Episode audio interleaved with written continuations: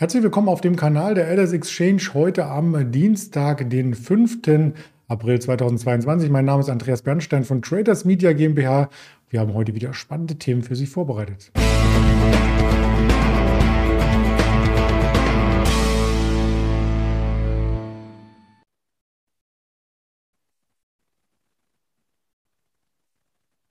Und es gibt eine kleine Premiere. Wir schauen live auf die Themen und auf unseren Interviewgast, den Daniel Saurenz. Hallo Daniel. Schönen guten Mittag. Ja, da ist ja einiges passiert im DAX. Heute Morgen wieder. Es sah nach einem Ausbruchsversuch auf der Oberseite aus. Das wird ein Thema sein. Ich nehme die Präsentation hier gern hinzu, damit wir auch die anderen Themen noch mit sehen. Wir sprechen über äh, verschiedenste Aktien, die eine Bodenbildung vollziehen können. Und wir müssen über die News sprechen, die von Elon Musk kamen, die auch Twitter ähm, betrafen. Ja, und den DAX, da soll gleich der Auftakt bilden. Nachdem es heute Morgen nach oben ging, kommt jetzt wieder Ernüchterung rein. Und aktuell sehe ich den DAX sogar noch 100 Punkte tiefer. Was denn da passiert?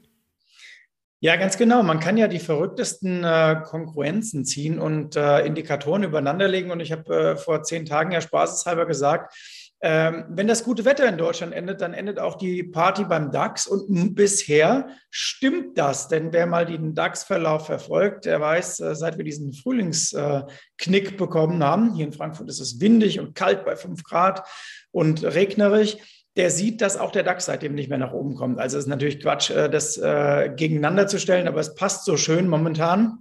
Und der DAX tut sich sogar an der 14.600 jetzt schwer. Und man merkt, es kann aus der Richtung des Ukraine-Krieges ähm, momentan fast nichts Positives kommen. Warum? Weil man ja schon sich ein bisschen darauf eingestellt hatte, äh, die werden sich irgendwann zusammensetzen und den Horror beenden. Aber jetzt wiederum realisieren doch viele, dass man Putin und äh, diesen Verlaubbarungen ähm, nicht viel Glauben schenken kann. Und der Markt sagt, na gut, ähm, dann preisen wir das auch ein bisschen wieder aus zumindest. Ja, und das kostet den Aktienmarkt ein bisschen. Und es kommt hinzu, wir sind auch stimmungsseitig ausgereizt nach oben. Unser Indikator von Feingold Research hat in den letzten Tagen angezeigt, dass man zumindest mal wieder äh, aus den Long-Positionen aussteigen soll. Für Absichern war es noch ein bisschen zu früh, aber erstmal einen Seitwärtstrend. Und nochmal, äh, haben wir letzte Woche gesagt, ich glaube vorletzte Woche auch schon an dieser Stelle, 13.800, 14.800. Das ist meine Range für den DAX ähm, für die letzten zwei Wochen gewesen und eigentlich auch für die nächsten Wochen. Ich glaube, es wird in beide Richtungen kompliziert auszubrechen, äh, ohne besondere Impulse. Und bis jetzt äh, laufen wir eher in die Mitte zu. Das wäre ja so die 14.300. Das wäre die Mitte dieser 1000-Punkte-Range. Mhm. Ich habe noch eine technische Interpretation der Situation. Im Chartbild sieht man ganz gut, dass das äh, so eine Begrenzungszone war, in der wir versucht haben, äh, letzte Woche Dienstag auszubrechen. Und seit dem 16.03. gelingt es nicht. Also auch der Dienstag hat es nicht geschafft, hier nachhaltig auszubrechen. Und jetzt könnten wir in dieser Range, in dieser Bandbreite auch wieder zu den Tiefs laufen, die wir am Tag der FED-Sitzung hatten. Und das war 14.200.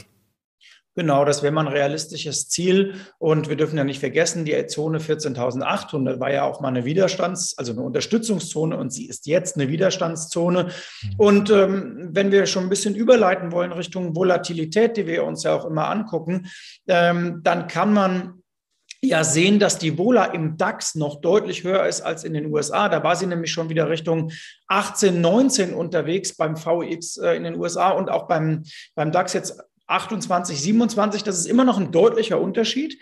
Aber trotzdem merkt man, sie ist rückläufig.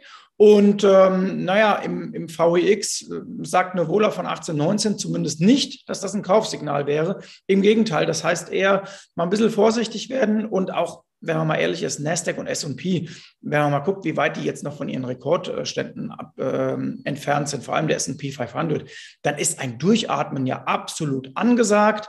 Und ich bin gespannt, über was wir in der nächsten Woche diskutieren, wenn die Woche vor Ostern ansteht. Das ist nämlich statistisch gesehen eine der stärksten Wochen des Jahres, aber da haben wir ja noch ein paar Tage zu gehen. Genau, und dann sehen wir uns auch bestimmt noch einmal im nächsten Talk. Bis dahin haben wir auch ein paar weitere Informationen vorliegen, was denn Elon Musk mit äh, Tesla vorhat, beziehungsweise auch mit seinen Investments. Das soll nämlich das nächste Thema sein bei den Aktien im Fokus. Tesla ist weiter gefragt. Die aktuellen Umfragen unter ähm, Nutzern von Elektroautos zeigt, dass Tesla ganz hoch im Ranking steht. Wir hatten dazu auch ein Spezialvideo vor nunmehr drei Wochen gedreht auf dem Kanal der LS Exchange. Findet man das im Archiv und man sieht trotzdem, dass die gestiegenen Rohstoffpreise hier nicht dazu führen, dass die Autopreise steigen. Da fragt sich der eine oder andere, wie macht der Mann das? Ja, wie macht der Mann das? Ich, er ist einfach ein Zauberer. Er ist am Wochenende ja auch in Sisyphos und in den KitKat Club in Berlin reingekommen. Wie zu hören war, äh, aufs Berghain hat er keinen Bock gehabt.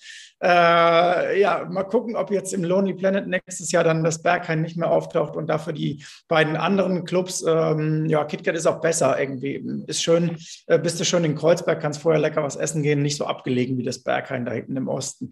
Nein, Spaß beiseite. Also Tesla kriegt es offenbar hin, äh, seine Auslieferungen ähm, zu handeln, die Rohstoffpreise zu handeln und dann gleichzeitig noch brutal gutes Image und ähm, Aktiensplits, alles zu verbinden. Äh, die Aktie ist nicht billig. Da brauchen wir, glaube ich, kaum zu diskutieren. Aber man sieht es, wann immer sie nach unten taucht. Äh, findet sich spätestens nach einer Korrektur von 25 oder 30 Prozent wieder ein satter Käufermarkt und es gibt wieder einen kleinen Short Squeeze. Und es gibt ja so einen lustigen Analysten bei JP Morgan, der hat ja, glaube ich, im Moment jetzt ein Kursziel von 350, 335 irgendwas. Der rennt schon seit Jahren der Tesla-Aktien hinterher. So geht es, denke ich, vielen. Viele wissen, das Ding ist super teuer, aber das bringt halt nichts, denn wenn der Markt sagt und wenn die Investoren sagen, wir wollen die Aktie trotzdem haben und Elon Musk ist unser Guru und dem folgen wir auch investorenseitig, dann notiert sie eben da, wo sie ist, 1000 Euro plus. Mhm. Ob das an seiner Bürotür steht, der lustige Analyst von JP Morgan, das wage ich mal zu bezweifeln. Aber wir wollten auch niemanden denunzieren mit seinen Namen, sondern auf das große Ganze blicken. Der Elon Musk hat ja, wenn er als reichster Mensch der Welt um die 200 Milliarden ähm, Vermögen hat, auch ein Problem mit der Inflation. Ich habe das mal ausgerechnet. Äh, pro Jahr verliert er an Inflation bei einer durchschnittlichen Rate von 8 Prozent in den USA 16 Millionen. Das heißt, er muss investieren und äh, das tut er unter anderem im Nachrichtendienst äh, Twitter, wo er auch schon länger, ja, in Anführungsstrichen Kunde ist. Genau, er, verdient, er verliert äh, Milliarden, nicht Millionen. Ähm, genau, Millionen würde er, glaube ich, verkraften, äh, aber selbst Milliarden verkraftet er. Äh, wir haben übrigens gestern äh, bei uns mal ausgerechnet, die Deutschen verlieren bei aktueller Inflationsrate auf der, ähm, auf der Bank, bei Bargeldhaltung oder Tagesgeld und allem, was dazugehört, ungefähr 200 Milliarden jedes Jahr, nur aufgrund dessen, was die Inflation wegfrisst. Aber das ist mal ein ganz anderes Thema. Das wäre sogar mal ein Thema für ein Spezial bei uns, dass man mal überlegt, wie kann man eigentlich der Inflation ausweichen und äh, was gibt es da für interessante Möglichkeiten. Kommen wir nochmal zurück zu, äh, zu Tesla und dann auch zu Elon Musk und zu Twitter, denn der hat nämlich gesagt, ähm, ich habe mir jetzt Twitter lang genug angeguckt. Jetzt will ich selber mal äh, mögliche Gedankenanstöße geben und hat sich dann, was macht man dann? Eingedeckt. Das hat gestern dafür gesorgt, dass die Twitter äh, weit über 20 Prozent äh, gestiegen ist. Die sieht jetzt auch im Chart, wie ich finde, sehr, sehr attraktiv aus. Äh, wir hatten sie glücklicherweise letzte Woche schon bei uns. Und ähm, ja, da sieht man, Du zeigst es hier sehr schön auf der auf Euro-Seite bei der 30. Tolle Bodenbildung über das erste Quartal hinweg, könnte man sagen. Und dann mit Q2 geht es jetzt nach vorne. Und äh, ja, die nächste Zone ist erstmal die 50. Und äh, da wäre dann vielleicht mal Pausentaste angesagt. Mhm. Das ist auf alle Fälle etwas, ähm, wo auch eine Bodenbildung vollzogen werden konnte, wenn man es charttechnisch anschaut. Da suchen wir noch weitere Aktien, haben davor aber noch eine andere Story und zwar die von Starbucks. Da gab es auch ähm, im Management Bewegung und zwar ein ursprünglicher Manager ist wieder zurückgekehrt, der Herr Schulz. Ganz genau. Und der macht aus meiner Sicht eigentlich was, was dem Kapitalmarkt nur im ersten Schritt nicht gut gefällt, im zweiten aber gefallen könnte. Die haben nämlich gesagt, wir setzen den Aktienrückkauf aus. Das ist erstmal doof, weil dann hast du natürlich Nachfrageloch ähm, und das hat die Aktie gestern auch nach unten befördert. Nur, er sagt, wir investieren in unsere Geschäfte, wir investieren in das, was wir verkaufen, in unsere Produkte, in unsere Shops äh, oder äh, Restaurants, Cafés, wie auch immer man das äh, nennen will, da gibt's, das ist ja so ein Sammelsurium aus allem, auf alle Fälle, äh, möchte man proaktiv vorangehen und sagen, äh, das Geld wird sinnvoll eingesetzt und ähm, es soll quasi aus jedem Dollar, den man da investiert, mehr generiert werden. Und ähm, wenn man überlegt, wir kommen jetzt aus der Corona-Pandemie raus, Leute werden wieder mehr in äh, Kaffeehäuser, in, sagt der Wiener zumindest, äh, in Cafés gehen und dort mehr Geld ausgeben. Und dann ist das doch gut, wenn Starbucks äh, die Geschäfte schöner macht und äh, investiert. Also insofern würde ich das nicht unbedingt negativ sehen. Mhm. Und vielleicht kann man das Geld auch nutzen, um so ein bisschen ähm, den Kaffeepreis stabil zu halten. Also vom Einkauf her hatte ich gelesen, die Inflation macht auch vor Kaffee nicht halt. Der ist um durchschnittlich 12 Prozent angestiegen, also die Kaffeebohnen im Einkauf. Ja, das stimmt schon. Äh, wobei man sagen muss, es gibt äh, fast kein Produkt auf der Welt, das höhere Margen hat als Kaffee. Äh, das heißt, ja, das ist ein bisschen ärgerlich, wenn du den Kaffee teurer einkaufst. Aus meiner Sicht ist es sogar gut, weil ich fände es gut, wenn mehr bei den Leuten hängen bleibt, die den Kaffee ernten und verarbeiten und so weiter. Aber das ist eher vielleicht eine moralische Frage. Auf alle Fälle, ich glaube, in Sachen Marge tut Starbucks das nicht besonders weh, ob der Einkaufspreis jetzt ein bisschen steigt. Ähm, da hilft es eher, wenn ich den Kaffee dann Statt für 3,60 verkaufe ich ihn dann für 3,80, dann habe ich das dreimal wieder drin. Und Konsumenten sind ja möglicherweise jetzt äh, aufgrund der Inflation ohnehin dran gewöhnt, dass alles etwas teurer wird. Das kann Starbucks dann weitergeben. Mhm. Okay, das ist auf alle Fälle ähm, eine Sichtweise, die wir auch dann weiter im Aktienkurs uns anschauen, ob die auch tatsächlich vom Markt so bewertet wird. Und auf drei Aktien möchten wir noch blicken, die vor einer Bodenbildung, vor einer potenziellen Bodenbildung äh, stehen könnten. Wir beginnen mit äh, Zalando, die im Fahrwasser gestern von Delivery Hero und HelloFresh auch so ein Stück weit mit nach oben gespült wurde. Genau, da sieht man ja in dem Bild schon wunderbar, das ist eigentlich eine Analyse für dich eher als für mich, ähm, dass der Abwärtstrend äh, geknackt werden könnte bald und dass vor allen Dingen das jüngste Tief nicht mehr das ähm, vorletzte Tief erreicht hat. Und das gefällt einem doch sehr, sehr gut. Und jetzt könnte man sagen, Moment, wir gehen in den Früh, ins Frühjahr rein, Frühsommer, Leute gehen vielleicht jetzt nach Corona wieder in die Geschäfte. Äh, das ist doch eigentlich Zalando nicht zuträglich. Nun ja, Börse blickt voraus, in der Regel auch mehrere Monate. Und dann könnte man sagen, wenn die sich gut aufstellen, dann gucken wir jetzt schon Richtung Herbst. Und äh, wenn dann die Leute wieder mehr online bestellen und im Winter etwas mehr zu Hause bleiben und generell sich an eine starke Marke erinnern, dann gilt, die Aktie ist jetzt vielleicht einfach ausverkauft gewesen. Das ist gut, äh, gut so. Das war eine massive Korrektur. Aber jetzt kann Zalando auch mit seiner Markenstärke wieder nach oben streben. Also ich finde die im Chart sehr spannend. Das galt und gilt ja auch für Delivery und auch für HelloFresh, hatten wir ja auch schon mal bemerkt hier.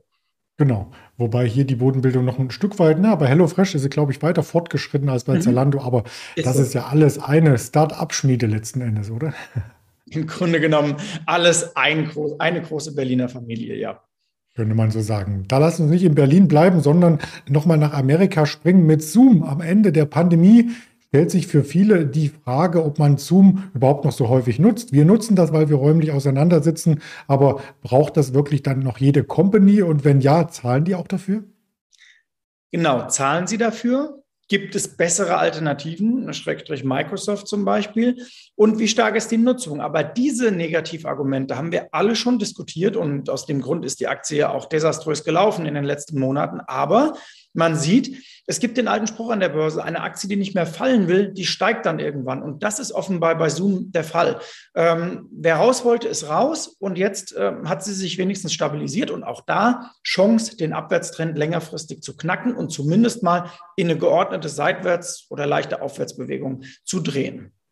Mhm. Auch das werden wir weiter verfolgen, ebenso wie das Thema Wohnimmobilien, denn Inflation und Immobilienkauf hängen auch eng zusammen. Die Immobilienpreise gehen nach oben, was man aber nicht von den Preisen für die Immobilienanbieter, also die Immobilienaktien, sagen kann, denn die haben ein Problem, wenn die Zinsen steigen, dass vielleicht einige Mieter gar nicht mehr ihre Miete rechtzeitig zahlen können. Habe ich das richtig interpretiert?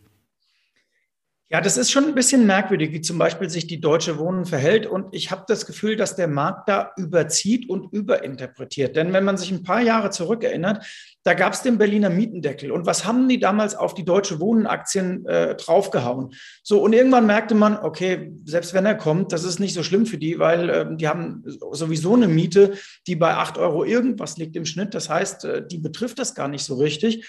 Und dann gilt für Vonovia und Deutsche Wohnen jetzt im Grunde genommen, ein Aspekt, den ich viel spannender finde. Die Immobilienpreise steigen ja weiter. Das heißt, das gesamte Immobilienportfolio von Deutsche Wohnen und Vonovia klettert nach oben.